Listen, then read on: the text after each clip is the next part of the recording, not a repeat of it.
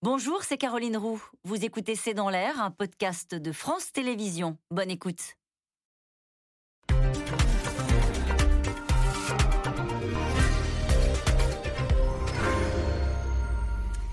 Bonsoir à toutes et à tous. Nous attendons vos questions SMS, Internet et réseaux sociaux pour alimenter notre discussion. Ce n'est pas encore la panique, mais un vent d'inquiétude qui commence à souffler en Macronie. La dynamique de Marine Le Pen dans les sondages, à quatre jours du vote, les projections de second tour et un écart qui se resserre sont autant de raisons de changer de stratégie. Le président, happé par la guerre en Ukraine, a fini par entrer en campagne et cible désormais celle qu'il considère comme sa seule adversaire. Hier, en déplacement dans le Finistère, il a dénoncé sa proximité avec Vladimir Poutine les incohérences, selon lui, d'un programme qui tourne le dos à l'Europe. Ses lieutenants embrayent et préparent déjà euh, le duel de l'entre-deux tours. Mais certains, comme Jean-Luc Mélenchon, Éric Zemmour ou Valérie Pécresse, misent encore sur les surprises, alors que bon nombre de Français pourraient se déterminer le dernier jour. Le Pen monte, Macron sonne l'alerte, c'est le titre de cette émission. Avec nous euh, pour en parler ce soir, Yves Tréhard, vous êtes éditorialiste et directeur adjoint de la rédaction du Figaro.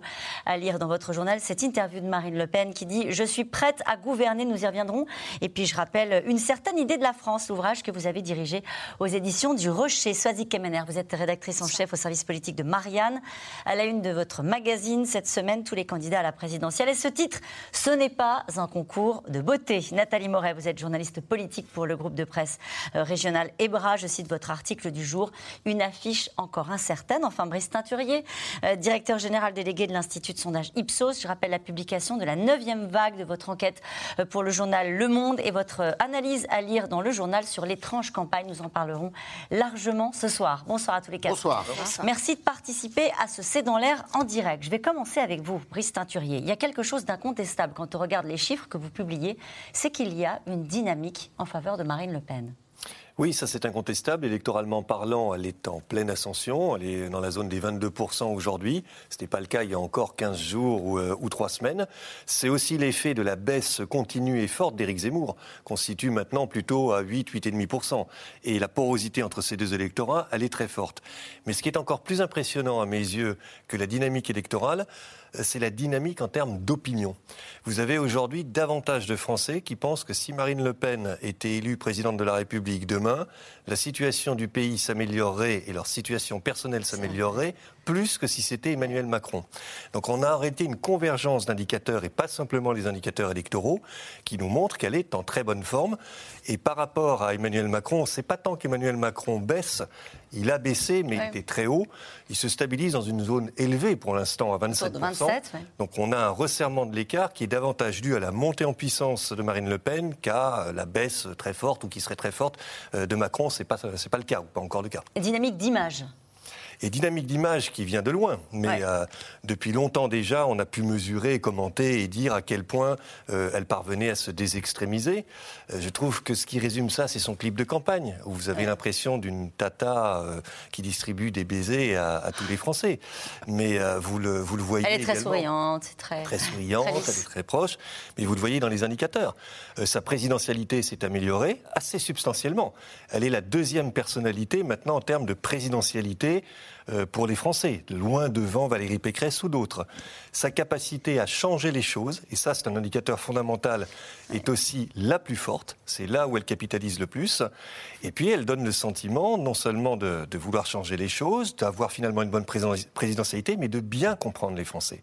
Et hmm. ça c'est son point fort par rapport à Emmanuel Macron et avec ce point sur lequel vous insistez euh, aujourd'hui, euh, Brice Teinturier, c'est le fait que euh, les Français ont le sentiment qu'avec Marine Le Pen, leur quotidien changera davantage qu'avec Emmanuel Macron. C'est le chiffre que l'indication que vous venez de, nous donner.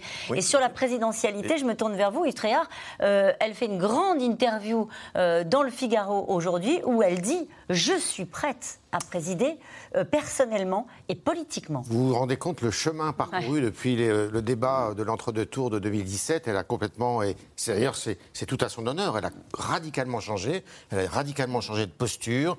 Effectivement, elle sourit alors qu'elle était dans l'agression par le passé, mais son programme, lui, n'a pas tellement changé. Certes, elle a modéré un peu ses positions sur l'Europe, mais on ne peut pas dire que, si vous voulez, sur l'immigration, même sur l'économie, elle est beaucoup changée de, programme. Elle a un programme qui est un programme très populiste, finalement. Et, euh, mais tout on va revenir sur le programme, mais sur sa posture présidentielle, puisque c'est ce que disait à l'instant eh ben, Elle a compris qu'il fallait qu'elle change. Et elle a, elle a une posture qui est très féminine, alors que c'était peut-être moins évident avant. Elle nous raconte sa vie, elle se livre, euh, elle nous parle de ses chats, elle nous parle de sa, la personne qui, qui, vit avec elle, qui partage sa vie, et puis de ses doutes, de son empathie. Elle a de l'empathie, si vous voulez, et c'est elle qui, probablement, dans cette campagne, va le plus vers les Français, sans chercher à euh, créer le bruit, le buzz, tout le contraire, c'est tout le contraire. Et fait tout le contraire de finalement la campagne de Zemmour. Zemmour a fait une campagne qui était sur euh, une, des déclarations tonitruantes. Elle a fait une campagne sur une espèce de, d'apaisement du discours, parce qu'elle pense que c'est ce que les Français euh, cherchent et euh, ce dont ils ont besoin. Parce qu'elle savent surtout que pendant des années, les Français ont pensé qu'avec le Rassemblement national et le Front national, ce serait le chaos. Ce serait, le chaos, exactement. Donc Elle, a, elle a compris ça. Elle, elle, est en, en, position, si vous voulez, d'être élue. Elle veut être élue. C'est la grande différence avec son père, qui lui était là pour faire turbuler le système, pour euh, euh, déranger, euh, je dirais, le système, alors qu'elle, elle a l'ambition d'y aller, elle a l'ambition d'aller à l'Élysée. C'est sa marche vers l'Élysée. Mm. Nathalie Moret, on parlait de la campagne de Marine Le Pen. Ce qui est intéressant, vous l'avez suivi hein, sur le terrain. vous racontez qu'elle passe beaucoup de temps avec les Français sur le terrain. Elle a élaborer une forme de campagne, au fond, qui était assez en rupture avec ce que faisaient tous les autres pendant cette période-là. Et surtout euh, en rupture avec la campagne que fait euh, Éric Zemmour, qui a une, rupture, enfin, qui est une campagne de buzz sur les réseaux sociaux. Elle, j'allais dire qu'elle fait une campagne PQR. Elle se déplace euh, vraiment dans les villes moyennes et elle se déplace longtemps. Depuis des mois, elle fait une réunion publique par semaine. Alors, on l'a beaucoup moqué, hein, parce que le matin, elle va sur les marchés, et puis le soir, elle fait une réunion qui est somme toute modeste, dans des salles de 700, 1200 euh, personnes maximum, mais c'est toujours plein. Et quand elle va sur les marchés, euh, le matin, euh, s'il faut qu'elle y reste 3 heures et s'il faut qu'elle fasse 500 selfies, elle le fait. Elle est bien accueillie? Très bien accueillie. Et effectivement, comme disait Yves, elle parle d'elle. C'est-à-dire que euh, les gens, par exemple, l'interrogent sur euh, euh, ce qui se passe en Ukraine. Elle va dire Ah, bah oui, bah moi aussi, en tant que mère de famille, je trouve ça terrible, etc. Ce qu'elle ne faisait jamais avant. Donc, elle se livre plus. elle, elle écrit un récit un récit qui, qui, plaît. Et finalement, euh, fendre l'armure, c'est ça. Rappelez-vous, lors de sa convention présidentielle à Reims, à la fin de son discours, elle s'était approchée sans doute un petit peu maladroitement euh, près, près, près des gens et elle avait pris le micro en disant bah voilà, j'ai pas toujours eu une vie facile, etc. Euh, vrai ou faux En tous les cas, ça a marqué. Et du coup, elle est rentrée, elle a écrit une histoire, elle est entrée en empathie avec les Français, à l'opposé d'Éric Zemmour, qui sont qui était son principal concurrent et qui est dans le buzz et dans le rejet et dans le je fais peur, et à l'opposé aussi euh, euh d'Emmanuel Macron, pardon, qui est plutôt dans euh, mais traverser la rue et je vais vous trouver quelque chose, et puis euh, je, veux emmerder les Français qui ne sont pas vaccinés, etc. Donc elle a trouvé cette martingale de la, de, de, de, la candidate qui rassure, et pour l'instant ça fonctionne. Hum. Ce qui est absolument incroyable, c'est que pendant des mois, depuis le début de cette campagne, elle était totalement sous les écrans radars. Hum. Euh, écrasé évidemment par euh, euh, la montée en tension autour de, la candidature d'Éric Zemmour, écrasé parce que de toute façon on se disait qu'il n'y avait pas de crédibilité autour de sa candidature. Éric Zemmour est entré en campagne disant elle ne peut pas gagner, donc de toute façon il faut passer à autre chose. Et on a, on a l'impression que l'ensemble de la classe politique redécouvre le risque et la candidature de Marine Le Pen, son programme, sa personnalité à cinq jours du vote. Oui, c'est comme si elle avait fait une campagne souterraine. On a beaucoup parlé de la campagne souterraine de Jean-Luc Mélenchon la fois dernière par les réseaux sociaux qu'on n'avait pas vu, euh, on n'avait pas vu l'impact qu'il pouvait avoir sur les jeunes. Et là, c'est exactement la même chose. C'est-à-dire que par petites touches, alors c'est le chercheur Raphaël Liorca qui expliquait ça. Regardez, à chaque fois qu'on voit une image de Marine Le Pen, elle est assise dans un canapé, c'est cosy, c'est Marine Le Pen à la maison cette campagne. Et donc, on l'a vu apparaître comme ça dans des, dans des endroits où effectivement on la voyait moins. Euh, je me souviens de l'avoir suivie en 2012 quand elle était dans la foule, on avait l'œil inquiet, elle avait toujours peur que quelqu'un arrive et, s'en prenne à elle. Donc elle a, elle, a, elle appris à embrasser, le, embrasser les gens, à embrasser les Français et surtout à être à hauteur de vie quotidienne. Et je pense que euh, Éric Zemmour l'a beaucoup aidé. C'est-à-dire que quand il arrive en campagne, évidemment, c'est une catastrophe pour, euh, pour Marine Le Pen. elle avait fait une autre interview dans le Figaro. Elle disait il ne faut pas diviser le camp national. C'était l'inquiétude, c'était l'interview de, septembre, de rentrer de Marine Le Pen. Et en fait, il l'a aidé. Pourquoi? Parce qu'elle a été obligée de se déporter sur rendre l'argent français, le pouvoir d'achat, qui est vraiment le sujet de cette campagne, même si c'est une campagne un peu particulière. C'est vraiment le sujet qui revient et qui est encore poussé par la crise en Ukraine parce que ces électeurs, je parle sous votre contrôle, c'est ceux qui s'intéressent moins à ce qui se passe en Ukraine, mais en revanche, ils s'intéressent aux conséquences, au pouvoir d'achat. Donc il l'a aidé là-dessus et il l'a aidé aussi par ses déclarations qu'on peut qualifier d'inhumaines, Éric Zemmour, c'est-à-dire sur les enfants handicapés, euh, sur les réfugiés ukrainiens. Il faut se souvenir que c'est Louis Alliot qui est euh, au Rassemblement national qui allait chercher euh, des enfants et, des femmes ukrainiennes à la frontière franco, franco-allemande. Donc il y, y, a eu aussi ce positionnement d'Éric Zemmour très dur, très idéologue, qui fait que finalement elle, elle est parue comme très souple. Mais tout ça ne change pas Marine Le Pen c'est de l'image, c'est de la campagne et c'est et on va parler du fond et de son projet. Une, capacité de faire du judo avec euh, avec Éric Zemmour, comme elle avait fait du judo avec Bruno Gollnisch, en apparaissant finalement beaucoup plus beaucoup plus beaucoup plus plus apaisé, beaucoup plus calme et beaucoup moins dur que. Mais il y, a les traits d'image et il y a le, fond du programme dont nous allons parler dans un instant, euh, puisque c'est là-dessus hein, qu'a décidé de, cibler ses attaques euh, Emmanuel Macron et l'ensemble de, ses lieutenants. mais les gens font la différence euh, on sépare les deux, euh, on, oublie à un moment donné la, musique, la vraie musique du Rassemblement national, parce qu'on a des photos de Marine Le Pen à la maison, comme vient de le dire euh, euh je crois que c'est ça le talent euh, de Marine Le Pen, c'est qu'elle a réussi à ne plus apparaître comme la représentante d'une famille politique qui était une famille d'extrême droite mmh. ou populiste, inquiétante pour une très grande majorité de Français, mais comme une figure finalement euh, presque maternelle. Alors c'est dû à son repositionnement d'image. Elle est aujourd'hui perçue comme sympathique dans des proportions qui sont quand même très fortes. Et, l'affreux Jojo, c'est devenu Éric Zemmour, qui mmh. lui est, est rejeté comme étant antipathique, y compris par les électeurs de Marine Le Pen. Euh, donc là, là, il y a un vrai repositionnement d'image. Il y a une vraie qualité parce que vous avez des électeurs de Marine Le Pen qui trouvent Éric Zemmour antipathique et des électeurs d'Éric Zemmour qui trouvent Marine Le Pen sympathique. Donc on voit ce qu'a perdu Éric Zemmour par rapport à Marine Le Pen. Elle ne fait plus peur et elle ne fait plus peur. Et si elle a réussi ça, si on revient quand même sur le, fond, sur le programme, c'est parce qu'elle a beaucoup plus parlé de pouvoir d'achat, qui est la préoccupation dominante, que de préférence nationale, même si elle revient maintenant sur la préférence nationale, et même si ça sera l'enjeu du second tour. Et nous allons y venir euh, dans le détail. En tout cas, euh, le ton a changé en quelques jours. Les courbes d'Emmanuel Macron et de Marine LePen se resserrent. Le, le favori quitte euh, sa campagne en surplomb et sonne la charge contre la candidate du Rassemblement national qui a été épargnée pendant de longs mois en raison, vous l'avez dit les uns et les autres, de la percée d'Éric Zemmour à quatre jours du vote. La Macronie veut maintenant tenter d'enrayer la dynamique. Romain Besnénou et Christophe Roquet. Changement de décor trois jours après son meeting à la Défense. Emmanuel Macron en campagne dans le Finistère, au contact des habitants. J'ai compris. Je Au niveau des prix, il faut légiférer. Hein, ça, euh, c'est ce qu'on a fait. Dernière ligne droite et inquiétude dans la majorité. Marine Le Pen rattrape le président dans les intentions de vote. Alors le favori ne retient plus ses coups et cible sa principale adversaire. Sur la Russie d'abord. C'est pas chez moi qu'il faut chercher de la complaisance avec euh, M. Poutine, c'est pas chez moi qu'il faut chercher des financements du côté de la Russie. C'est chez d'autres candidats. Il ne faut pas l'oublier non plus. Puis sur l'Europe, toujours sans nommer la candidate du Rassemblement national les projets qui tournent le dos à l'Europe, qui veulent la sortie de l'Europe, la sortie de Schengen, sont des projets néfastes et mortifères pour la vocation de la France et notre avenir. Le chiffon rouge face à Marine Le Pen. La candidate à la peine, il y a quelques mois encore, a gagné 5 points dans les sondages en seulement 3 semaines et réduit l'écart avec Emmanuel Macron. Elle est donnée à plus de 20% par l'Institut Ipsos. Idem au second tour, plus que 8 points séparent les deux candidats. Alors Marine Le Pen, grisée, y croit plus que jamais. Je n'aborde pas cette élection présidentielle dans le même état d'esprit qu'il y a cinq ans.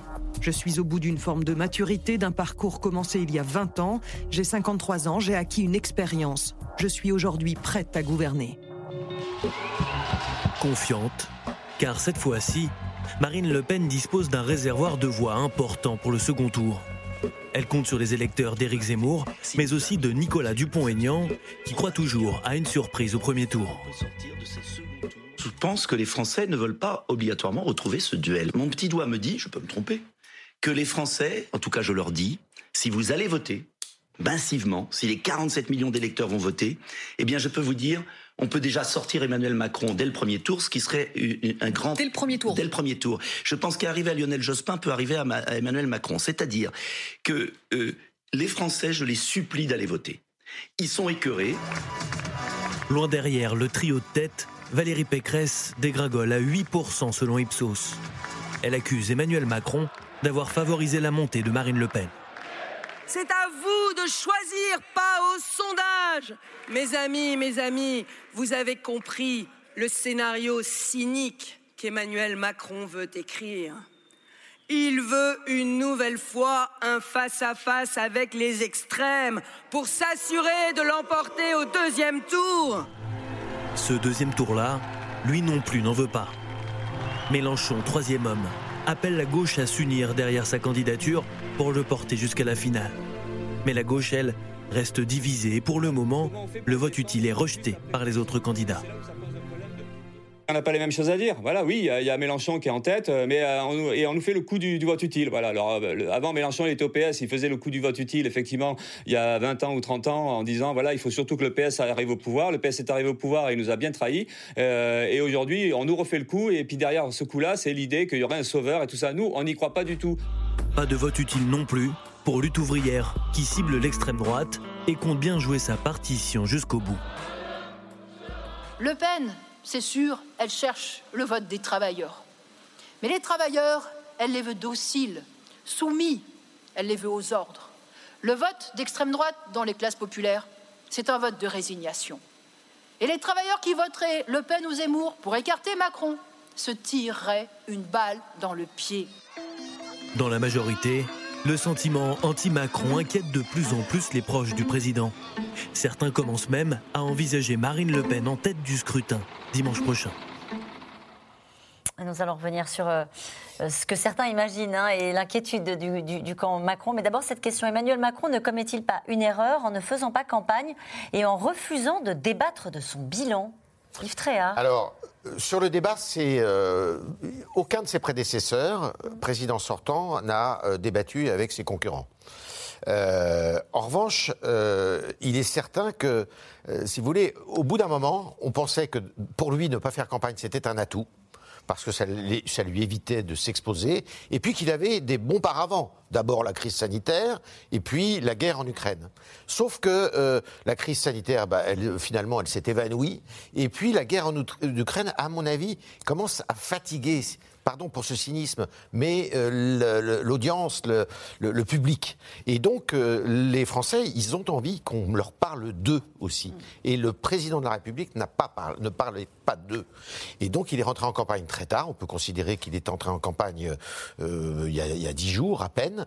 Et c'est effectivement, pour lui, finalement, ça pourrait être un handicap parce que... ça correspond eh bien, à sa régression hum. dans les sondages d'une façon assez forte. Est-ce qu'après l'effet drapeau, il pourrait y avoir l'effet Poutine, Yves Tréhard? C'est-à-dire le fait qu'à un moment donné, si on reste sur ces sujets de politique internationale, que les gens se disent bon, il a beaucoup œuvré euh, et, au fond... je dirais qu'il a presque une chance, c'est que l'élection présidentielle soit cette année très tôt, parce que effectivement, l'effet Poutine exister. Et l'effet Poutine, je vais vous dire, c'est ce qu'a traduit, ce qu'a traduit le Premier ministre polonais hier en disant mais vous parlez à Poutine, mais pour, ne, pour finalement aucun résultat.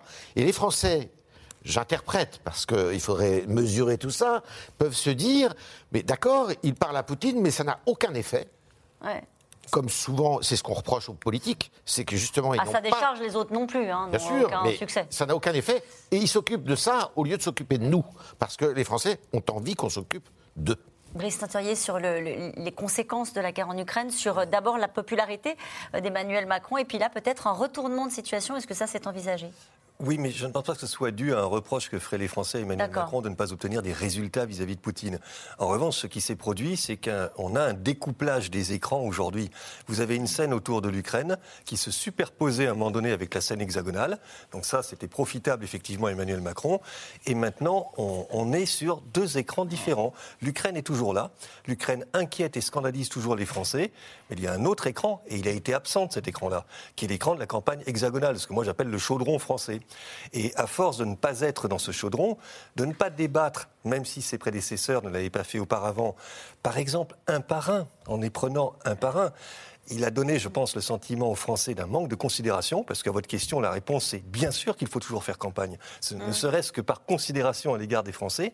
Et puis surtout, c'est ça qui fait que personne n'a affronté Marine Le Pen sur le fond. Donc là, on s'étonne qu'elle soit dans cette posture, mais qui est allé débattre avec elle candidat fond. contre candidat sur le front. Alors, sur le fond. Là, le président a commencé à le faire. Euh, Est-ce que d'abord, il y a une forme euh, d'inquiétude Euh, Nathalie Moret, euh, je- le titre de cette émission, c'est Sonne l'alerte. On a bien compris que depuis quelques jours, il y avait un changement vraiment de stratégie avec des lieutenants d'Emmanuel Macron qui sont envoyés sur les plateaux et un président lui-même qui cible le programme de, de Marine Le Pen. Ça traduit quoi? À un moment donné, une forme de fébrilité? Ils sont inquiets de cette dynamique? Oui, alors il y a ceux qui le disent et ceux qui le disent pas. Ah. Alors ceux qui le disent pas, ils disent ouais, mais regardez, euh, regardez les sondages, euh, il est encore à 26, 27, donc euh, voilà, c'est encore, c'est beaucoup plus. Il y a un mois, on aurait signé pour ça et tout, non, ça va, tout va bien. Ça, ce sont les premiers. Et les seconds disent, oulala, mon Dieu, mais les réservoirs de voix qu'on a. Qu'est-ce qui va se passer au second tour si euh, l'écart entre Marine Le Pen et Emmanuel Macron est très faible? Donc il y a un panique, je dirais pas qui- qui- qui- que ça va jusqu'à la panique, il y a une, mais il y a une vraie inquiétude de second tour. Et moi, je, je- je le vois parce que euh, je vois qu'il il va voir maintenant les, les Français euh, très en proximité. Il est allé à Foura, par exemple. Hier, il était dans un tout petit village de, de- la Bretagne, donc avec, avec les vrais gens et pas seulement de- à l'Arena euh, en région parisienne où il y a 20 000 Parisiens.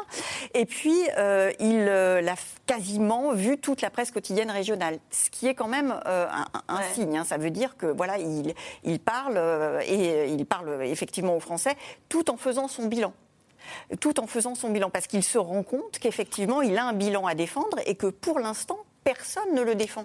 Sur le terrain, quand il a fait des choses qui pourraient être mises à son crédit, il n'a pas un réseau d'élus euh, pour, pour dire ah bah, les maisons France Service, c'est nous. euh, euh, les. Il n'a pas ça. Donc effectivement, il, il va là en proximité, comme le fait Marine Le Pen, parce qu'il il voit que c'est un manque criant dans sa, dans sa campagne. Et avec Sa- Sazi Kemener, une stratégie très claire, hein, c'est-à-dire de renvoyer Marine Le Pen à son histoire. Cette phrase de Gabriel Attal, porte-parole du gouvernement, ce matin dans une interview qu'il accorde à l'Obs, pour Marine Le Pen, les crimes de guerre de Poutine sont un point de détail de l'histoire, donc la référence à ce qu'avait dit euh, euh, son père. Euh, et Emmanuel Macron l'a renvoyé aussi à ses sympathies avec Vladimir Poutine. C'est ça la stratégie, d'abord utiliser l'actualité de l'Ukraine pour la renvoyer à ce qu'elle est La stratégie, c'est une stratégie de second tour. C'est-à-dire que le premier tour n'est pas encore passé, donc c'est déjà face à Marine Le Pen, avec tous les dangers d'une telle stratégie, parce que ça oblige à être sur les deux tableaux en même temps, c'est-à-dire défense du bilan, ce qui aurait dû être le sujet euh, du, premier tour, pourquoi je me présente, pourquoi je viens, et ensuite, et ensuite euh, face à Marine Le Pen, avec ces attaques finalement qui, tombent à un moment un peu étrange. Et effectivement, c'est là où on voit la fébrilité du camp Macron. Alors, la fébrilité, elle s'inscrit pas, ils sont pas en train de se dire euh, Marine Le Pen va l'emporter. On n'entend pas encore ça. Ce qu'on entend, c'est en revanche, c'est ça va être serré. Et si c'est serré, ça va être très compliqué pour la suite. C'est-à-dire que si on est à, mettons, 53-47, hein, si jamais c'était ça au second tour, euh, c'est plus du tout à fait la même histoire. 15-66% pour le président de la République la fois précédente. Ça oblige, ça, oblige en termes de choix politiques. Et ce qui est intéressant, c'est que depuis le début, euh, de, de- depuis sa conférence de presse, le président de la République dit « je veux un mandat clair ». Et le problème, c'est que ce mandat clair, il fallait le chercher dès le premier tour.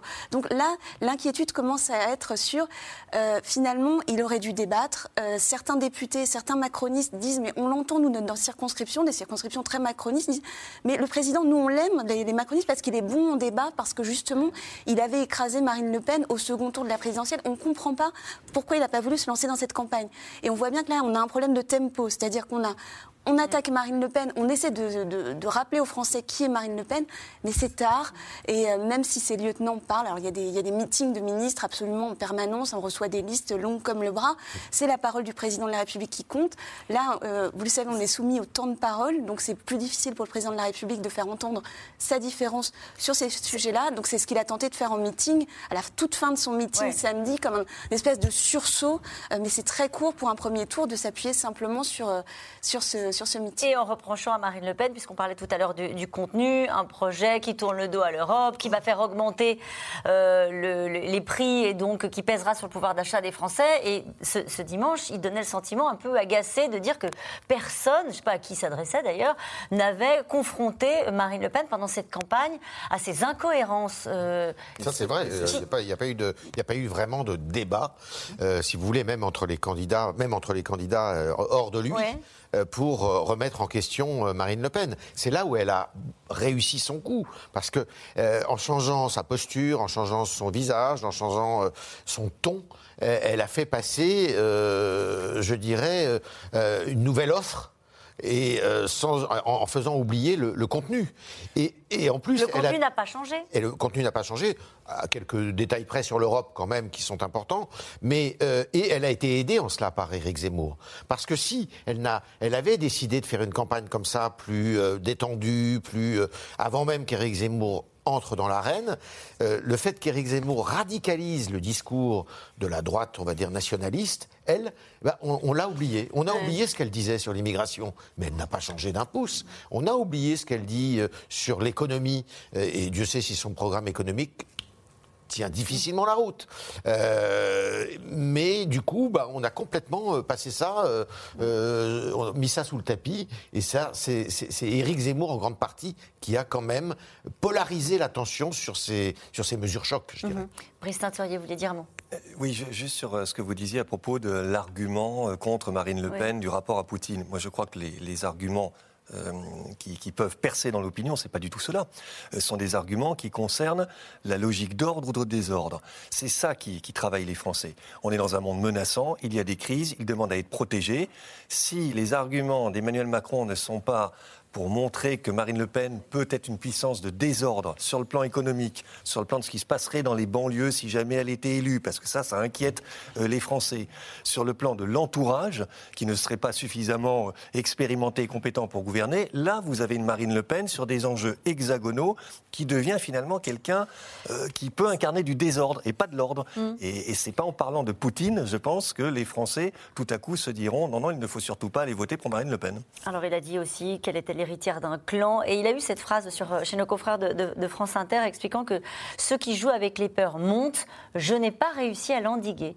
Euh, en forme de mea culpa. On rappelle que le total des intentions de vote, hein, pour l'instant, pour des partis d'extrême droite, on est à 33% euh, d'intentions de vote. Euh, la question que tout le monde a envie de vous poser, Brice Teinturier, et qu'on doit vous poser tous les jours, c'est peut-elle gagner Et quand vous regardez les réserves de voix, vous l'avez évoqué rapidement, c'est ce qui inquiète une partie de la Macronie, c'est-à-dire qu'on se dit, vous avez d'ailleurs commencé l'émission là-dessus, elle a des réserves de voix. C'est peut-être ça qui est totalement différent.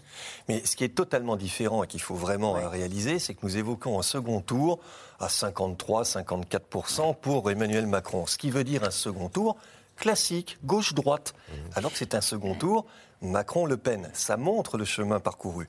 Et le deuxième élément à prendre en compte, avec la réserve qu'il faudra attendre les résultats du premier tour, parce que suivant les niveaux, les dynamiques, etc., tout cela peut changer. Mais si on est à peu près dans ce que nous mesurons aujourd'hui, eh bien les dynamiques de report, effectivement, nous mettent dans une zone de relative incertitude. Pourquoi? Parce que les électeurs, notamment de Jean-Luc Mélenchon, vous en avez la moitié qui nous dit aujourd'hui je resterai à la maison, et puis ensuite ça se répartit de manière à peu près proportionnelle entre Macron et Le Pen, et les électeurs aujourd'hui de Valérie Pécresse commence à aller en partie sur Marine Le Pen dès le premier tour, et au second tour, vous avez le même phénomène. C'est-à-dire une partie qui reste à la maison et une autre partie qui vote euh, pour Le Pen, ça fait 50%. Donc les réserves d'Emmanuel Macron sont aujourd'hui beaucoup plus faibles en raison de ces deux phénomènes que ce qu'on pouvait euh, avoir il y a encore trois semaines.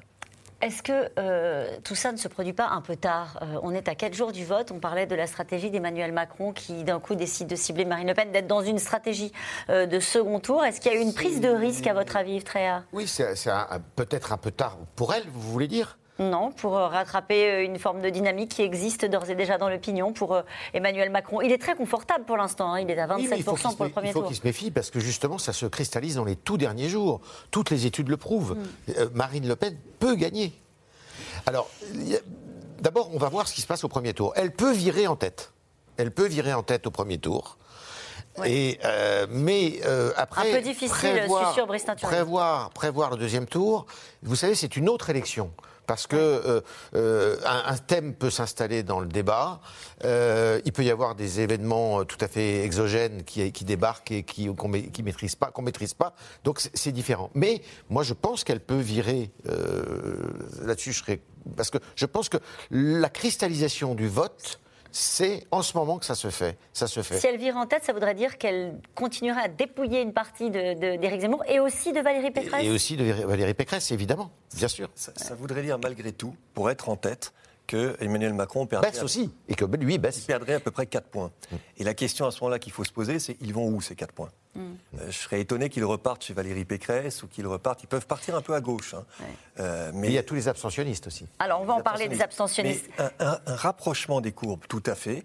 Un croisement, je n'en suis pas si sûr, mais ça ne change rien au second tour. Ouais. Le second tour, effectivement, euh, il peut être extrêmement serré et aujourd'hui, il est possible, c'est ça qui est quand même complètement différent, il est possible d'envisager un second tour gagnant pour Marine Le Pen. Nous ne l'avons pas dans nos enquêtes à date, mais ça fait partie des hypothèses possibles, crédibles.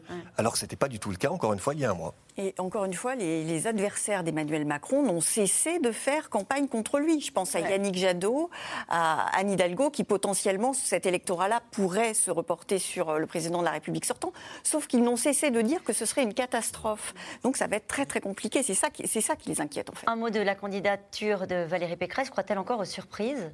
Euh, non. Non, non, clairement, clor- ah non, clairement non. Euh, Valérie Pécresse, aujourd'hui, euh, euh, moi, je, connais assez bien son électorat puisque j'ai suivi plusieurs meetings. euh, et même si, effectivement, euh, les gens qui sont derrière elle en meeting sont tout à fait heureux et, et y croient et, croient au miracle, en même temps, chez l'électorat LR, il y a l'espèce de, de lassitude d'être dans le camp des perdants. Et à partir du moment où vous êtes sous 10%, il y a quand même une tentation de dire ouais, j'en ai quand même marre de, de- de- de voter pour ceux qui ne qui vont même pas faire euh, 10%, donc je vais voter pour quelqu'un qui potentiellement peut gagner. C'est vrai que ce qui circule chez LR, c'est euh, Bellamy, donc un peu plus de Mmh. 8% aux européennes, ou Hamon, euh, 6% à la dernière présidentielle. C'est ça la question pour Valérie Pécresse. Et donc, c'est là, elle va regarder, et ce qui va être très important, c'est de regarder si elle est au-dessus ou en dessous de Zemmour. C'est un autre match qui se joue. Voilà, c'est la bataille, la, la bataille pour l'honneur de, de LR face à Éric Zemmour. C'est ça, on est dans un match dans le match. Euh, après, euh, elle sait de toute façon qu'elle est quasiment certainement la dernière candidate à la présidentielle LR dans cette configuration où tout va exploser ensuite. Donc c'est vraiment la dernière des dernières. Donc euh, c'est un peu c'est un peu un sacrifice que Et dans cette fin de candidature campagne, il y en a beaucoup qui sont déjà dans l'après. On est déjà en train de commenter éventuellement un, un entre-deux tours, euh, alors même que le premier tour n'a pas eu lieu. Je dirais que c'est plus important encore pour euh, Éric Zemmour que pour pour Valérie Pécresse d'arriver devant elle. Parce que si Éric Zemmour arrive devant Valérie Pécresse, il peut considérer que. On peut imaginer que ça se réorganise avec lui. avec lui ou autour de lui. Alors que si euh, il est derrière Valérie Pécresse, eh bien, ça ne sera pas Valérie Pécresse qui continuera le chemin, vraisemblablement pas, mais euh, des gens comme euh, Monsieur Vauquier ou Monsieur Ciotti euh, pourraient se dire bon bah maintenant c'est à moi de jouer. Et il a dit qu'il continuerait la politique, Éric Zemmour, et qu'il se présenterait aux législatives. aux législatives. En tout cas, au chapitre des incertitudes qui planent sur ce scrutin, le niveau, naturellement, de l'abstention. Les, projections des sondeurs donnent des chiffres en hausse dans toutes les tranches d'âge. Je parle sous votre contrôle, Brice Ceinturier. Alors, vous allez voir, les équipes de C'est dans l'air sont allées à, à la rencontre de ceux qui votent pour la toute première fois. On les appelle les primo-votants, Marion de Vauchel et David Lemarchand. Ce jour-là, leçon de pêche autour des bassins et discussions politiques. Parmi ces étudiants du lycée agricole, certains n'iront pas voter, d'autres hésitent, et pour ceux qui tiennent à donner leur voix, encore faut-il savoir pour qui. Est-ce que c'est plus difficile de pêcher que de choisir un candidat? C'est plus difficile de choisir un candidat, ça c'est sûr. Ah oui. Euh, c'est plus difficile de trouver un candidat euh, en qui on a confiance. C'est ça la difficulté. Ouais, vraiment. Pourquoi c'est pourquoi c'est si difficile Ben, parce qu'on a l'impression qu'au final, ils promettent des choses et puis ils le font pas, quoi. On sait très bien de toute façon. Le sentiment de ne pas être représenté, de ne pas compter. Les candidats à la présidentielle, loin, trop loin de leurs préoccupations d'étudiants en zone rurale. En ce moment, ils s'inquiètent surtout de l'augmentation des prix de l'essence. On a du mal, euh, surtout dans, euh, dans le milieu rural, on est obligé de se déplacer avec les voitures, on est obligé de... On n'a pas le- tout ce qui est transport en commun, etc. Donc euh, si on n'a pas de voiture, on est, on est un peu mort. Donc euh, obligé de obligé d'avoir l'essence et avec ce prix-là, c'est compliqué. J'ai l'impression qu'on nous laisse un petit peu de côté. Je j'ai pas l'impression que les problèmes qu'on rencontre aujourd'hui en tant que jeunes sont forcément pris en considération. Selon les chiffres de l'IFOP, 42% des 18-25 ans n'auraient pas l'intention d'aller voter. Et le fait que Marine Le Pen grimpe dans les sondages ne change pas vraiment la donne. En 2002, c'est pourtant la jeunesse qui était dans la rue pour protester contre la présence de Jean-Marie Le Pen au second tour. Une mobilisation que ces jeunes étudiants de Picardie ne comprennent pas. Le, le capitalisme veille. Est-ce que tu pourrais descendre dans la rue contre Marine Le Pen et ses idées?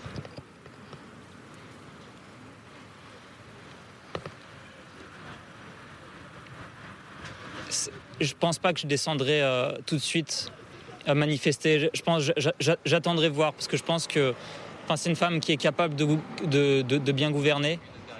2002-2022, deux visions différentes de l'extrême droite, même si ces jeunes n'ont pas l'intention de voter pour Marine Le Pen. Je ne suis pas sûr que le Front National soit toujours représentant de l'extrême droite avec Zemmour actuellement.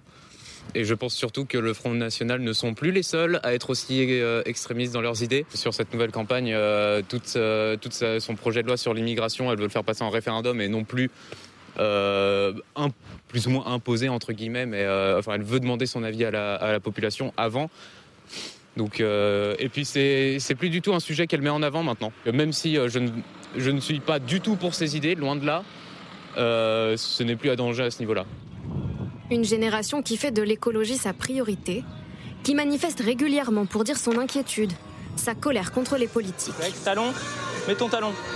Pourtant, le vote écologiste n'est pas une évidence. Un écolo président, Lucas et Bastien élèves en terminale dans un lycée parisien ont quelques doutes. Un candidat qui n'a développé que euh, la partie écologique de son programme et le reste qui est un peu laissé à l'abandon, ça me dérangerait de voter pour lui parce que ça veut dire que bah, il n'est pas capable de d'assurer 5 ans euh, à gérer un pays. Selon un récent sondage, 8% des 18-25 ans pourraient voter pour Yannick Jadot. De jeunes électeurs qui placent Emmanuel Macron en tête à 33%, suivi de Marine Le Pen et Jean-Luc Mélenchon. Et Yves Tréhard, on entendait ce jeune qui parlait du, du référendum hein, sur l'immigration, donc on voit bien qu'il y a certaines idées qu'elle a apportées, Marine Le Pen, qui sont euh, passées. Ah oui, oui, ça c'est clair. Mais euh, de toute il y a un problème euh, qui est difficile à faire passer dans le débat. Euh, en dehors du terme référendum, c'est le, problème de la représentativité, de la représentation populaire.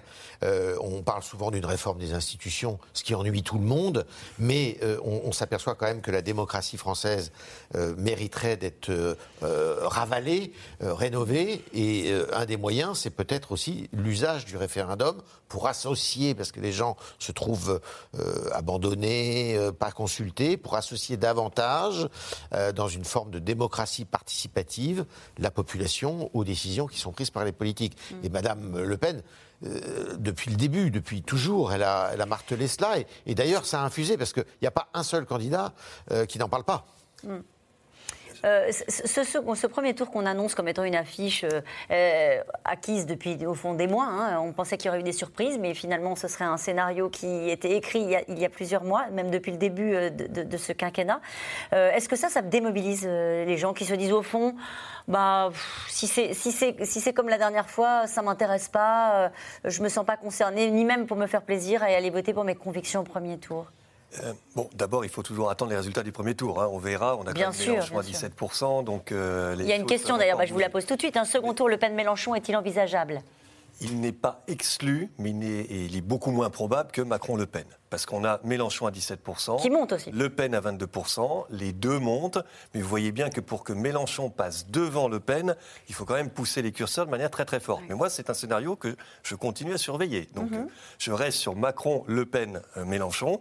Mais malgré tout, on a encore 4 ou 5 jours de campagne et il y a des choses qui peuvent bouger. Euh, maintenant, par rapport à, à l'autre question, pardon. Sur la, sur la mobilisation, euh, alors que l'affiche est annoncée et que les gens peuvent se dire, bon, bah, c'est comme ce la dernière Ce qui fois. démobilise les gens, c'est le pronostic qu'ils font, euh, que les, les Français Ouais. font, d'une réélection assurée d'Emmanuel Macron. Vous avez 66% des Français qui pensent que Macron non seulement sera qualifié, mais qu'il sera réélu. Donc ça, évidemment, ça construit l'idée que bah, quel est l'enjeu? Il n'y a pas vraiment d'enjeu puisqu'on se dit qu'il va être réélu. Ça baisse malgré tout. On était à des niveaux plus importants il y a encore euh, huit jours. Donc euh, on voit bien les effets du débat public, les effets peut-être aussi des enquêtes publiées qui montrent que non, ça peut se resserrer. Mais l'idée d'une élection jouée d'avance, c'est une idée fondamentalement démobilisatrice. Mhm. Euh, en sachant que c'est difficile pour certains euh, de lutter contre le réflexe du vote utile. On pense notamment à gauche, où euh, Fabien Roussel considère que c'est une camisole de force. Il dit à ses électeurs euh, non, vous n'avez pas forcément à voter pour Jean-Luc Mélenchon. C'est vrai que la notion de vote utile est défendue aussi par Marine Le Pen hein, vis-à-vis des électeurs d'Éric Zemmour. Oui, là, il est en train de se passer quelque chose de très important, je trouve, dans cette Mm. campagne. C'est qu'on a, des, on a des, des- des électeurs qu'on interroge, nous, et qui nous répondent pas en sincérité sur les programmes, mais qui sont des électeurs stratèges. Mm. Donc, on a à la fois des électeurs stratèges qui se disent. ben, D'ailleurs, c'est le cas d'un conseiller régional qui l'a expliqué euh, sur, euh, sur Twitter en disant J'ai soutenu Éric Zemmour, mais finalement, le vote utile, ben, c'est euh, c'est le vote pour Marine Le Pen. Donc, euh, pardonne-moi, Éric, je vais voter pour Marine Le Pen. Et c'est exactement ce qui est en train de se passer à gauche, c'est-à-dire que Jean-Luc Mélenchon, qui n'a jamais voulu parler de vote utile, parce qu'il trouve que c'est un terme impropre, parce que ça voudrait dire que finalement le vote pour les autres est inutile. Donc euh, euh, lui, il dit que c'est du vote efficace. Mais effectivement, il est en train de, il est en train de, de capter ça. Alors pourquoi? C'est les divisions de la gauche, parce que les autres n'ont pas fait des très bonnes campagnes, parce qu'ils n'arrivent pas à se faire entendre sur des sujets sociaux pour Anne Hidalgo, sur les sujets environnementaux, en tout cas suffisamment pour Yannick Jadot. Mais aussi, il y a un réflexe anti-Macron très fort, c'est-à-dire euh, les- on entend beaucoup dans nos reportages des, des personnes qui disent on voudrait euh, que Mélenchon soit fort, on voudrait qu'il soit au second tour, pas obligatoirement pour qu'il gagne, mais pour qu'il fasse comprendre euh, à Emmanuel Macron qu'il y a des questions sociales qui doivent être abordées du versant gauche aussi de, de l'échiquier politique. Donc il se joue, de, il se sert de ça, euh, Jean-Luc Mélenchon. Il fait une très bonne fin de campagne. Pourquoi? Bah Parce qu'il n'y a plus le coronavirus, ou en tout cas beaucoup moins, donc il peut enfin faire des meetings. Il En hologramme. bien. En hologramme, c'était le cas hier soir dans 12 villes, si on compte la ville où il était euh, en chair et en os. Donc il joue là-dessus et il dit quelque chose qui est quand même assez étonnant pour Jean-Luc Mélenchon, c'est-à-dire qu'il dit en gros, venez à moi, c'est le vote efficace. Et puis le programme, bon, c'est pas grave si on n'est pas d'accord sur tout. Et pourtant, le programme, c'est l'alpha et l'oméga. L'Union populaire, c'est l'alpha et l'oméga de ce que fait Jean-Luc Mélenchon depuis des années, puisque c'est le programme L'avenir en commun qui a été un peu remasterisé. Mais c'est quand même l'idée de dire on est le programme. Et là, il est en train de dire aux électeurs, et ça marche d'ailleurs, visiblement, ça se voit dans les sondages, si vous voulez encore voter à gauche Il y a en une chance, 2022, il y a une chance de l'emporter. C'est ça qu'il dit aussi aux électeurs de gauche. C'est-à-dire, au fond, vous pensiez que c'était une, une gauche absolument divisée, qu'il n'y avait aucun espoir de victoire. Et il leur dit, euh, c'est possible. Et visiblement, dans l'entourage de, de, de la France insoumise, euh, il y, a- il y a cette volonté de faire croire à la victoire. oui, il leur Oui, redonne de l'espoir. Oui. La limite de son raisonnement, et je pense qu'il l'a parfaitement intégré, c'est pour ça qu'il parle d'un vote efficace et pas d'un vote Oui. utile, c'est que Mélenchon au second tour, c'est une victoire pour le coup plus écrasante a priori pour Emmanuel Macron que face à Marine Le Pen. Donc c'est Ah. pas utile électoralement, c'est efficace politiquement pour instaurer un autre dialogue, un Parce qu'il n'y autre pas de second tour possible pour Jean-Luc et un Mélenchon autre débat. Alors là, pour le coup, toutes les enquêtes nous montrent quand même, et les reports vont aussi euh, en ce sens, bien évidemment, qu'on est plutôt dans du euh, 60-40. Euh, et, et Mélenchon, Jean-Luc Mélenchon le sait parfaitement. Donc euh, il manipule cet argument avec beaucoup de précaution, et il a raison, parce qu'en plus, les Français n'aiment pas qu'on leur dise voilà quel est le vote utile et voilà quel serait le Ouais. vote inutile. Euh, et puis on a 15%, on a posé la question de Français qui nous disent je me détermine en fonction d'une stratégie d'opposition. L'immense majorité, c'est la confiance à l'égard d'un candidat ou c'est pour les idées. Mais en revanche, le vote efficace, c'est le vote qui permet d'instaurer un autre second tour avec d'autres thématiques. C'est ça qu'il met en avant. Et puis, il y, a, aussi quelque chose qui est très important, c'est que, à mon avis, il y a un réflexe d'orgueil à gauche. Et on ne peut pas finir euh, dans les poubelles de, cette élection, d'une certaine façon. C'est-à-dire que euh, ceux qui voulaient, je suis d'accord, euh, aller voter Hidalgo, Jadot, eh ben, finalement, ils vont aller voter pour relever le gant, pour relever euh, l'image de la gauche pour, euh, pour Jean-Luc Mélenchon, qui d'ailleurs a complètement changé de stratégie, parce qu'il a fait un quinquennat, si je puis dire, avec, dans, la, dans la virulence, Ouais. dans la brutalité, dans euh, la fureur, comme il dit. Lui aussi, il a adouci son image. Et il a, et- adouci son image et ça lui a réussi parce que depuis qu'il adoucit son image, mais de façon spectaculaire, spectaculaire, eh bien, euh, il, fait des, euh, il remonte dans les Et sondages. il le dit dans son Et il meeting. Il dit, en gros, euh, n'écoutez pas tous ceux qui vous disent que j'ai un mauvais caractère. Sous-entendu, c'est vrai. Oui. Euh, mais, mais ça n'est pas le sujet. Euh, juste pour revenir sur le reportage qu'on a vu et sur la question des jeunes, euh, certains disent- étaient sensibilisés naturellement aux questions environnementales. Pourquoi Yannick Jadot Est-ce qu'il capitalise d'ailleurs sur cet électorat jeune, Yannick Jadot, plus que les autres ou pas du tout? Euh, non, vous avez eu euh, deux batailles. Il y a eu une bataille Le Pen-Zemmour et c'est euh, victoire de Le Pen Ouais. par KO. Et vous avez eu une bataille Mélenchon-Jadot et c'est une victoire de Mélenchon par KO aussi. Et dans cette victoire, il y a la question des jeunes. Il y a 11 mois, les jeunes votaient beaucoup plus pour Yannick Jadot que pour Jean-Luc Mélenchon. C'est totalement l'inverse aujourd'hui. En réalité, Mélenchon est en train d'arriver à refaire ce qu'il avait un peu fait en 2017, capter les trentenaires, le vote des jeunes en sa faveur et il a essoré Jadot là-dessus. C'est aussi une image. Euh, Jean-Luc Mélenchon est plus âgé que Yannick Jadot, mais il renvoie une image beaucoup plus jeune. Encore une fois, euh, la puissance euh, du meeting d'hier soir en hologramme euh, dans une dizaine de villes, là aussi des villes moyennes, hein, j'y reviens, mais là aussi, lui, il n'a pas oublié de faire une campagne en proximité, c'est d'une puissance inouïe. Et c'est lui, enfin, il faut voir ses cortèges euh, quand il a fait sa, sa manifestation place de la République, c'était quasiment que des jeunes, des jeunes d'un côté et un public d'enseignants, pour schématiser. Et il va lui manquer euh, peut-être les trois points de Fabien Roussel. De Fabien Roussel, oui, effectivement. Fabien Ça peut Roussel, peser. Fabien Roussel, lui aussi, il fait une campagne d'image à certains égards, hein. Euh, mais il fait une campagne d'image et il a complètement euh, rajeuni euh, et modernisé le Parti communiste. Euh, il a fait une image sur la joie de vivre quelque part, et là aussi, ça fonctionne. Et on voit bien que tous les candidats, enfin, je parle sous votre contrôle, mais qui ont fait une campagne euh, chaleureuse, d'image, presque, presque heureuse, Joyeuse, Oui, oui, sont, sont plus, euh, sont, sont- sont mieux dotés. Le politique. Oui. Parce que dans, les clips de campagne, c'est tout à fait fascinant. Fabien Roussel, vous n'avez plus Parti communiste français, ça apparaît tout à la fin Mmh. avec d'autres partis. Vous n'avez plus le marteau et la faucille ou les couleurs. Et Marine Le Pen fait la même chose. Oui, il y a plus le Front. National ni le Rassemblement National, c'est M. euh, J'aime la France Et, euh, et, femme euh, et d'État avec. Marine, même pas son Ce prénom. sont- Voilà. Et Yannick Jadot a essayé de s'affranchir de son parti, mais ça a été plus compliqué. Mais je pense que lui, il avait intérêt, au contraire, à garder très fortement la marque de son parti, Ah oui. parce que c'est un vote qui se fait sur l'idée centrale des écologistes, c'est donc l'environnement. Et là, la marque EELV, elle est importante pour Yannick Jadot. Là, j'imagine que dans tous les états-majors, on va guetter euh, le fait de campagne euh, qui pourrait euh, faire basculer dans les, dans les tout derniers jours. Euh, Est-ce que c'est ça aussi la fébrilité des derniers jours de campagne? Un fait divers, euh, une, une affaire qui peut euh, On faire basculer? C'est ce qui se passe avec un fait divers qui s'est produit à, à Bobigny. Euh, ou alors, il y, en a certains qui regardent ça comme le lait sur le feu. C'est le président de la République, d'ailleurs, qui euh, est très, très attentif à cette histoire. C'est donc l'histoire d'un jeune homme qui a été renversé par un tramway et qui aurait, avant, qui a été victime d'une bande.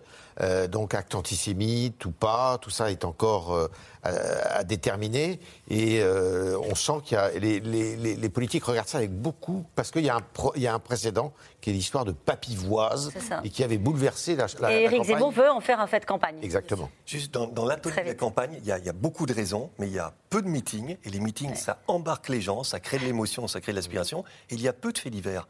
Si Ouais. vous regardez par rapport aux autres présidentielles, pardon de le dire comme ça, mais vous n'avez pas ni de sexe, ni d'argent, euh, ni de faits divers terribles.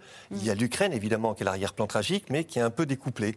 Donc l'absence de faits divers forts, l'absence de meetings. D'affaires, il y a eu une enquête qui est ouverte sur, les, Alors, sur McKinsey. Mais c'est- ça, ne crée pas émotionnellement et, et même sur le contenu, ça ne crée pas du tout ce qu'on avait pu avoir, par exemple, avec François Fillon et les, et Gate. sur le volet fiscal en plus. c'est- Alors, ils vivent loin du tumulte des grandes métropoles et ils ont parfois euh, l'impression d'être des ci- citoyens de seconde zone, surtout quand il faut trouver un médecin ou décrocher un rendez-vous pour des examens. Le sujet des déserts médicaux est devenu, vous allez voir pour eux, un sujet euh, quotidien et un enjeu de cette campagne. Reportage Lachelose et Labert et Marion Devauchel. À une heure de route de Limoges, le petit village de Jarnage, au cœur de la Creuse. 500 habitants qui ont de plus en plus de difficultés à se faire soigner. À l'heure du café, les voisins échangent souvent leurs petites astuces pour trouver un médecin. Et du coup, là, vous, pour vos lunettes, vous allez où? CHU. Le CHU CHU. CHU Limoges, Ah, et à Limoges, voilà. c'est le Bah, seul moyen d'avoir un, rendez-vous relativement rapide. Ah, Relativement. Le problème d'accès aux soins, une préoccupation majeure pour ce couple et leur ami. Mais selon eux, pas assez considéré dans cette campagne présidentielle, malgré le passage éclair d'Emmanuel Macron dans le département, quelques semaines plus tôt. Je sais pas, vous avez suivi quand Macron est venu en Creuse? Disent-ils le visage fermé Non, non, non, mais. euh, J'ai l'impression que le sentiment général qui en ressortait, c'est il vient parce qu'on est en période électorale, mais il en a rien à secouer. Euh, Je pense que le, le sujet a été abordé du, dé- du désert médical, entre, enfin entre autres. Et euh, mais j'ai- j'ai l'impression que les gens sont assez euh, désabusés. Localement, euh, les élus, quand même, ils sont sensibles. On le voit bien, localement. Mais au niveau national, euh, non, franchement, euh, je vois pas de. je vois pas qu'on. euh, voilà, je vois, je vois pas de candidat. À quelques kilomètres de là, justement, Agen cherche un médecin. Après 40 ans de service, l'unique généraliste a pris une retraite bien méritée. Le maire, Guy Rouchon, cherche désespérément son successeur. Depuis qu'il est parti, j'ai plus de médecin référent. Vous n'êtes pas le seul, hein, Eh monsieur le maire, hein. toi, toi aussi. Moi, j'en ai plus non plus. Et t'as pas pu en trouver, hein Non, non. Parmi les 1200 habitants du village, nombreux sont ceux à s'impatienter de cette situation. Euh, Notre maire, il, il s'est bien débattu comme il a pu lui aussi, hein, mais eh, c'est pas d'un un coup de une baguette magique qu'on arrivera à avoir un, un médecin dans, dans notre commune. Il passe pas une semaine sans qu'on me demande alors est-ce qu'il y aura un médecin? Alors moi je suis pas responsable hein, de la formation des médecins. hein. Euh, J'en j'en veux à- aux différents gouvernements qui depuis 20 ans ou plus euh, n'ont pas formé plus de médecins. Depuis un an et demi, Monsieur le maire a tout fait pour attirer de nouveaux docteurs, comme une petite vidéo partagée sur les réseaux sociaux. À la mairie, ils veulent attendre le nouveau docteur pour dessiner et construire son cabinet avec lui. Si à chaque élection les déserts médicaux sont évoqués par les candidats, les administrés connaissent toujours le même sentiment d'abandon, la même déception. Je pense qu'ils considèrent que le fait qu'on habite dans, dans un petit département qui n'est pas trop connu, que ben, on n'a pas une grande population et que nécessairement on n'a pas besoin de, de secours ou de, de pro- de- de médecins et qu'on n'est pas fié, disons, à avoir des problèmes de santé. Pour inciter généralistes et spécialistes à s'installer dans ces zones rurales, la solution des maisons de santé, comme celle de Saint-Vaury, où travaille Audrey Lafont. Et on va commencer, on se tient bien droite et on va enfoncer une fesse dans le ballon, l'une après l'autre. Impeccable. Pourtant, On remonte sur le souffle. au quotidien, cette kinésithérapeute originaire de la Creuse constate toujours plus de demandes de la part des patients. En fait, c'est une liste d'attente euh, qu'on est obligé malheureusement d'établir parce qu'on n'a pas forcément euh, de place dans l'immédiat. Donc on est obligé d'attendre que les patients terminent leur traitement pour pouvoir euh, appeler les prochains. Malheureusement, il va falloir avoir des, des mesures un petit peu plus fortes ou au moins euh, voir ce que veulent ces jeunes médecins, pourquoi ils ne veulent pas s'installer à la campagne. Il faut qu'on trouve une solution. Je ne sais pas ce que ça va donner dans quelques années quand d'autres praticiens vont encore partir et ne seront pas replacés. Avec 318 médecins pour 100 000 habitants, la Creuse reste dans une situation critique, comme de nombreux autres départements. Selon la Caisse nationale d'assurance maladie, plus de 6 millions de Français n'ont toujours pas de médecin traitant. Nathalie Moret, votre réaction euh, à, ce sujet? Alors, tous les candidats ont fait des propositions hein, sur ce sujet-là. Tous, notamment, il y en a une qui a été beaucoup débattue, vous vous souvenez, c'est celle de Valérie Pécresse qui disait qu'il fallait que les étudiants en médecine euh, donnent une année euh, pour aller s'installer euh, dans, justement dans les déserts médicaux. Nous, c'est un sujet qu'on n'a pas découvert à l'occasion de, de- de cette campagne électorale. Ça fait déjà des années et des années que dans les petits villages de, nos zones, de notre zone de diffusion au groupe EBRA, on a la problématique de, de- de- de villages qui, qui- qui se désertifient euh, à cause du manque de médecins. Parce que s'il n'y a pas de manque de tout est lié, hein. Le- la désindustrialisation, le- le- le- la fin de l'école, la fin du médecin, etc. Donc oui, c'est une problématique euh, que le gouvernement actuel et les précédents euh, euh, ont tout à fait euh, en, en tête, sauf que euh, les gens aussi ont en tête que c'est pas euh, une baguette magique et c'est pas. on l'a entendu dans le reportage. Oui, et puis c'est pas cette élection qui va, qui va changer les choses. Il y a des mesures qui ont été prises par le gouvernement euh, Castex et, et avant Hollande, etc., qui vont avoir des, des- des répercussions, mais à très long terme. Le numerus clausus, par exemple, c'est dans 10 ans qu'on va le voir. Donc en attendant, effectivement, c'est compliqué. Il faut trouver d'autres façons de Il y en a un qui a fait vraiment de la ruralité hein, l'objet de sa campagne, c'est Jean Lassalle. Il dit Je lancerai une grande cause nationale pour sauver les campagnes de France. J'y consacrerai la somme de 3 milliards d'euros par an. Euh, c'est une préoccupation, la santé, vous me le disiez pendant le reportage, Brice Teinturier. Oui, c'est une préoccupation fondamentale qui n'a cessé d'augmenter. Et aujourd'hui, c'est le troisième sujet de préoccupation pour le pays, nous disent les Français. Et c'est le deuxième thème qu'ils, dont ils, prendront, qu'ils prendront en compte dans leur vote. Alors, le pouvoir d'achat écrase tout, le pouvoir d'achat est nettement au-dessus de tout cela, mais ce qui est fascinant, c'est de voir à quel point le système de santé est devenu un élément majeur. Est-ce qu'à l'issue de ces campagnes, on, on saura dire quels étaient les enjeux de cette campagne? Bah, vous posez une question bah, redoutable parce que pour le coup, moi je pense. pas fait exprès. Mais, mais véritablement, dans, dans, la difficulté de cette étrange campagne, je crois qu'il y a une dilution de l'enjeu. On est parfaitement capable de dire quel était l'enjeu de 81, de 95, de 2007, de 2017. Et quand vous vous dites c'est quoi l'enjeu de cette élection, beaucoup plus compliqué, il s'est dilué. Euh, il y a un thème, le pouvoir d'achat, mais ça, c'est pas l'enjeu. Euh, et l'enjeu, je pense qu'il tourne autour de l'idée de comment nous protéger dans un monde de plus en plus brutal, aussi bien au plan international avec beaucoup de crises qu'au plan national. C'est la brutalité du monde et l'expérience de la vulnérabilité qui, à mon avis, structure les attentes. Mais vous voyez bien que c'est pas, c'est pas euh, la rupture avec le capitalisme de 81 ou droite sociale ou droite bourgeoise de 95 ou le travail de 2007. Ou, la dernière élection, le dégagisme, c'est-à-dire l'idée. Le dégagisme, on change la politique, etc. Et, cette difficulté à poser ce qu'est l'enjeu de cette élection présidentielle, pour moi, c'est sa marque, c'est sa singularité, ça explique beaucoup de choses. Et ça la rend plus incertaine? Ça la rend évidemment plus incertaine. Le grand paradoxe, c'est qu'on voit bien tout ce qui a éloigné les Français de cette campagne, et en même temps, il y a eu énormément de mouvements d'opinion. Donc ils ne sont pas restés extérieurs.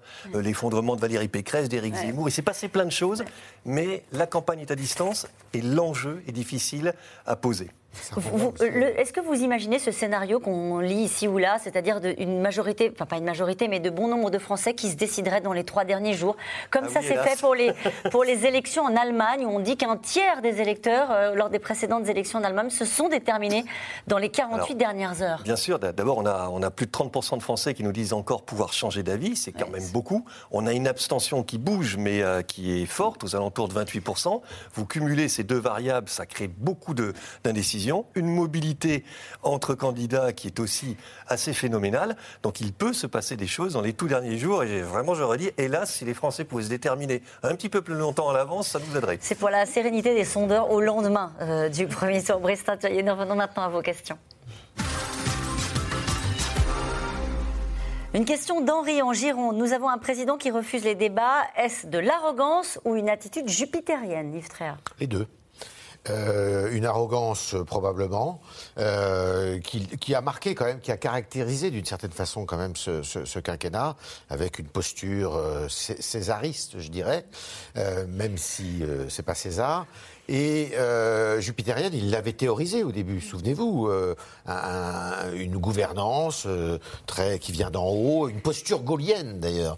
Il se revendiquait euh, de cette de cette façon de gouverner. Bon, ça a été un peu remis en question quand même par l'affaire des gilets jaunes. Il était obligé de descendre dans l'arène, il était obligé de, de faire des, des, débats. Et puis, je dirais qu'il est aussi, il a repris, je dirais, des couleurs avec l'affaire ukrainienne au début. En tous les cas, ça c'est sûr. Mais euh, l'arrogance, c'est quand même. Sur le refus du débat, que pensez-vous de cet argument, quand même, qui est de dire euh, les autres ne le faisaient pas avant, les présidents sortants ne faisaient pas ces débats-là Moi, je trouve que. C'est vrai. Enfin, en l'occurrence, ils s'y refusaient. Ils s'y refusaient. Ils ne sont jamais euh, descendus enfin, dans l'arène pour affronter leurs concurrents. C'est très difficile, vous savez, mm. pour un, président sortant, me semble-t-il, ou alors il faudrait changer complètement les règles du jeu. Rien ne l'impose. Rien n'impose. Vous n'avez pas l'obligation que. Euh, d'ailleurs, le, débat d'entre-deux tours, je vous rappelle que c'est aussi une coutume. C'est pas du tout euh, quelque chose qui est inscrit dans les tables de la loi. Mais je crois que la lecture qui avait été faite aussi par l'Élysée, c'était de se dire les Français sont, sont, en train de regarder la fin du monde, c'est-à-dire ce quelque part ce qui est en train de se passer en Ukraine. Et c'est pas le moment d'aller débattre. Et en fait, là, on se retrouve avec un décalage parce que on se rend compte que le, la présidentielle, c'est aussi une forme de purge idéologique, démocratique. On en a besoin. Et donc, il y a un manque. Il y a un manque parce que le président de la République n'a pas été suffisant suffisamment face aux Français dans cette campagne. Donc euh, c'était difficile d'articuler ça dans l'agenda, mais c'est vrai que Maintenant, on peut dire qu'il aurait fallu qu'il y ait un débat. Vous parlez, vous parlez de manque. C'est ça qui est vraiment très singulier. Les élections où vous avez un président sortant qui se représente sont toujours moins intéressante d'une certaine façon que les élections où vous avez un changement complètement de personnel. Vous disiez on a manqué de débat cette question. Euh, cette campagne n'a-t-elle pas surtout manqué d'idées nouvelles, de vraies visions d'avenir? Ça c'est vrai et c'est ce qu'on entend. D'ailleurs, certains partisans d'Emmanuel Macron s'inquiètent en disant en 2017, il y avait son livre Révolution, où est la vision d'Emmanuel Macron Euh, Parce que finalement c'est ce qui avait fait sa différence aussi, la disruption, euh, le comment, le- l'engagement individuel, l'émancipation individuelle. Et c'est vrai qu'on a entendu, bah, déjà il y a beaucoup de candidats qui étaient déjà candidats en 2017, Marine Le Pen, Jean-Luc Mélenchon, donc ils ont changé un peu leur programme, euh, ils l'ont- les- comme, comme on l'expliquait tout à l'heure pour Marine Le Pen et même pour Jean-Luc Mélenchon, même si c'est à la marge.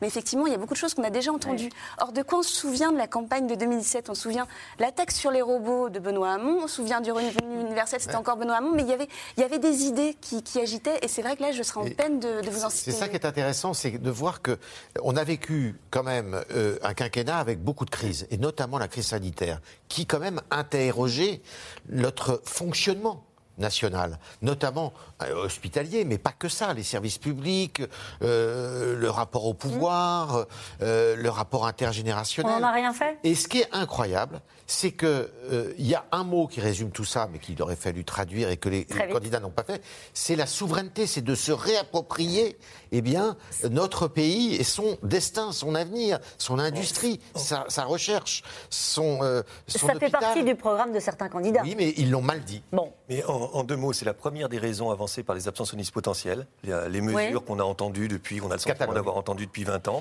Et, et j'ajouterai trop de mesures, pas assez de vision. Et de ce point de vue, on a parlé de Mélenchon. Il a une vision de la société autour de l'harmonie, autour de la façon dont doivent être euh, les gens entre eux. Et c'est ce qu'on n'a pas trouvé chez d'autres candidats. Et ça explique beaucoup de choses aussi dans sa dynamique. Le tout sauf Macron sera-t-il de sortie pour cette élection? Et c'est probable parce que euh, effectivement, il mobilise à l'heure actuelle plus les gens qui sont contre lui que les gens qui sont pour lui. Donc tout sauf Macron, c'est peut-être un petit peu plus, euh, c'est- j'irai peut-être pas jusque là, mais effectivement, il est de- dans, dans une vraie difficulté, alors même qu'il avait traversé la crise sanitaire euh, plutôt bien, et on se disait que ça allait être mis à son crédit et finalement pas. D'ailleurs, il essaie de faire un tout sauf Marine Le Pen avant le second tour pour pas que ça devienne un tout sauf Emmanuel Macron à partir de lundi matin. Donc ça va être le, ça va être le jeu à partir de lundi. Moi, je modérerais ça. Je crois que c'est pas un référendum pour ou contre Macron. Le niveau de rejet, le niveau d'antipathie, le niveau de détestation est bien moindre que ce qu'on avait, par exemple, en 2012. En revanche, tout le monde, effectivement, tous les candidats, évidemment, l'ont pris pour adversaire. Ce qui est le jeu. Ce qui est le jeu. Pour un Il président sortant. Il a un bilan. euh, Euh, J'ai fait barrage deux fois à l'extrême droite, pas sûr que je le fasse une troisième fois si l'autre candidat ne montre aucun signe d'ouverture. Ben oui, elle a réussi euh, d'une certaine façon, si effectivement, on ne sait pas l'issue, mais ça serait la réussite. de son- Le programme du candidat Macron est-il élaboré par un cabinet de conseil? Un peu de malice de la part de Philippe dans le Loiret? On voit que c'est un, un thème qui a essayé d'être euh, instrumentalisé par les oppositions et qui n'a pas pris finalement. Ça aurait pu être le cas en disant bah voilà c'est le c'est le retour de la start-up nation etc. Et finalement ça n'a pas ça a pas pris tant que ça. Pardon, je, je reviens sur le, juste la phrase précédente. S'il ne montre pas un signe d'ouverture, c'est ça qui est intéressant dans ce que nous a dit ce Oui. téléspectateur. C'est ça serait quoi, serait quoi l'ouverture pour que ces électeurs revotent une troisième fois contre l'extrême droite? Euh, comment Macron à 27 pourrait-il passer à 51 Qui va voter Macron au second tour? Alors, Les et- réserves de voix d'Emmanuel Macron. Si, c'est- il y a quand même une partie euh, de l'électorat de Valérie Pécresse, une partie importante de l'électorat d'Yannick Jadot, d'Anne Hidalgo, même si c'est une part plus, euh, plus faible. Donc tout cumulé et les macronistes du premier tour, vous pouvez arriver à un 53-54% si les rapports de force mesurés actuellement sont à peu près ceux qui sortent dimanche. Si encore une fois il est plus bas et que Marine Le Pen est plus haute, alors à ce moment-là, il y a moins de réserves et on retrouve cette idée d'un second tour extrêmement tendu. Et c'est une autre élection, je le répète, c'est vraiment une autre Le, le début du deuxième tour. deuxième tour. On dit toujours ça et puis finalement après on dit ah oui mais les résultats étaient dans le premier tour. Oui, on le dit, mais. euh, C'est vrai ou pas Moi, je suis Euh, plutôt dans l'école euh, arithmétique, vrai. c'est-à-dire il peut y avoir des dynamiques, mais euh, les résultats du second tour sont quand même très inscrits en général Ouais. dans ceux du Oui, premier tour. mais- Mais ça dépend des rapports de force. dépend des oui, rapports de force, euh, hein. Euh, N'y a-t-il pas une grande différence entre le discours de Marine Le Pen et son programme? C'est ce que vous nous disiez tout à l'heure. Oui, euh, c'est un discours qui est très arrondi, qui est souriant. Voilà, c'est vraiment le, ce qui va rester de cette campagne, de sa campagne de premier tour, très souriant, très euh, empathique, très euh, euh, pro- près de chez vous. Euh, alors que son programme est un programme qui est quand même assez rude. hein, qui est un, Ça reste un programme d'extrême droite. Ça reste un programme, on va dire, d'une droite très musclée. On va dire. On dit plus extrême droite? C'est un terme qu'on ne dit plus, effectivement. Bon, elle a mis, euh, elle a mis un peu d'eau dans son vin dans la mesure où elle voulait sortir de l'Europe, je vous rappelle. Ouais. Elle voulait sortir de l'euro. Ça, c'était un discours qui était vraiment Ah, assez d'extrême droite. C'est sa victoire, ça. C'est Bah que ouais. justement, on ne la qualifie plus de la représentante de l'extrême droite. Et qu'on le réserve davantage à Éric Zemmour. Et d'ailleurs, euh, le président de la République euh, passe son temps à renvoyer dos à dos hein, euh, Éric Zemmour et Marine Le Pen, considérant qu'il s'agit désormais d'un tandem. Euh, et si on avait Mélenchon contre Le Pen au second tour, qui serait Mélenchon euh, qualifié au second tour, ça redonne plus de marge de manœuvre pour Emmanuel Macron. On est plutôt à ce moment-là sur des rapports de force de 60-40 en gros. Si l'abstention domine, quelle sera la légitimité du futur ou de la future élue? Alors là, c'est une allusion qui est faite euh, à la phrase de, euh, Gérard Larcher. C'est- pas valable, c'est- Gérard Larcher, c'est pas valable euh, parce qu'il y a la légitimité. Bien sûr qu'il y a la légitimité. Vous savez, légitimité ou pas en fonction de l'écart que vous avez, de toute manière, tous les mandats présidentiels, vous apercevez qu'au bout d'un an, deux ans, il y a des colères qui s'expriment. Merci à vous tous. C'est la fin de cette émission. Il est l'heure de retrouver Ali Badou et toute l'équipe de C'est à vous. Bonsoir Ali. Au programme ce soir. Bonsoir Caroline. Au programme ce soir, la famille de Samuel Paty qui a décidé de porter plainte contre l'État. La famille qui accuse l'État de ne pas avoir protégé le professeur euh, assassiné en octobre 2020 et euh, elle l'accuse de non-assistance à personne en péril. L'avocate de la famille de Samuel Paty, maître Virginie Leroy, a choisi C'est à vous pour expliquer cette décision. A tout de suite. Merci Ali, bonne émission. On se retrouve euh, demain 17h50 en direct pour un nouveau C'est dans l'air. Et puis je vous rappelle que vous pouvez nous retrouver quand vous voulez en podcast. Belle soirée.